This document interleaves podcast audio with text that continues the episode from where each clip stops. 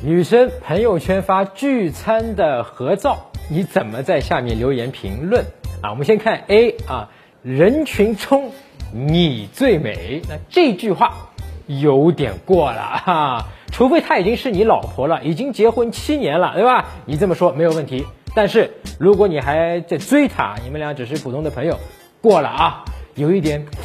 甜的感觉啊，所以不太建议。而且万一你和他有共同的好友啊，有同事啊，都在这个合照里面，你这样评论呢，会让女生很尴尬啊。你自己不尴尬，这个你肯定感觉不到，对吧？但是你只要自己不尴尬，你尴尬就是别人的，对吧？但你让他尴尬，对你没好处，对吧？而且共同的这个好友看到你在朋友圈的评论，他会怎么想，对不对？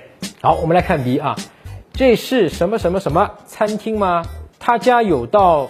什么什么菜很不错，哎，如果他去的这家餐厅你正好之前去过，那这一点什么？就是你和他有了之前的一个共同的经历，自然而然就因为这个共同的啊点就能够开启话题了。那么很多时候我们都会有这样的经历，虽然啊和某个人呢并不太熟悉。但只要我们发现和他身上有相似的地方，而有共同的经历，去过同样的地方，两个人之间的心理上的距离，这就很容易拉近了。哎，比如你发现啊，你和他是老乡啊，是不是就瞬间觉得他很亲切啊？比如你们都住在某个地铁站的附近啊，每天都去那几家店吃饭或者买东西，是不是也会觉得突然之间很有缘分？女生同样也会有这样的感觉啊，甚至他们比男生。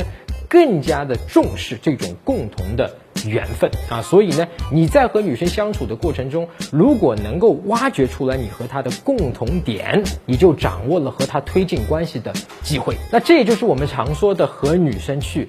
连情啊，连情之后，你就能和女生有更多的共同话题，甚至在心理上的距离也比之前更亲密。还有其他更多的和女生去连情啊，或者我们课程也叫画快连情的方法，你可以关注我的微信公众号“陈真”，成功的陈，真假的真，回复“连情”两个字儿，你就能够收到。打开微信，点击上方搜索，输入“陈真”，成功的陈，再点搜一搜。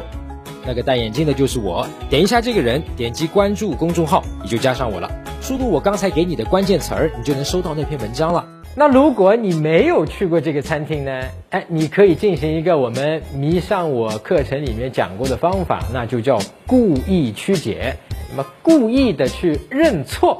某一道菜，哎，比如你看到那个照片里面有一盘肉丸子啊，黑不溜秋的一个个圆球的肉丸，然后你故意曲解一下啊，你说，哎，那个是杨梅吗？杨梅不是已经落季了吗？下市了吗？怎么还会有呢？那这样一个半开玩笑的呃去曲解，那么侧面呢也给了女生一个动力来跟你解释啊，还会说啊这是牛肉丸子啊，什么什么很好吃啊，怎么怎么样？那也就开启了聊天呀。好，C，下次吃饭记得带上我。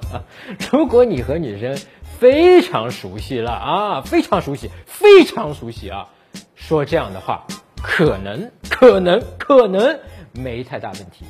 但是如果你和女生还处在认识不久、从朋友开始互相了解的阶段，这个评论一下子就丢掉了边界感，让女生觉得有失分寸，那么心里就会想：我认识你几天，大哥？你谁啊？我带你吃饭，对不对？那直接可能就忽略了这条评论啊，让所有其他人觉得，哎，你这个谁呀，对吧？这个你跟他熟吗？啊，所以不要这样做啊。好，第一，菜看起来很好吃，嗯，这个评论还算可以啊。这个如果女生回复你说呢，确实很好吃，那你可以继续追问，哎，是哪一家餐厅啊？啊，请他帮忙介绍一下呀。比如后续可能你邀请朋友啊，可以去啊这个餐厅去拔草，对吧？流行的话。那么后续你也可能有机会和他继续去聊这个餐厅，然后去找机会去约他。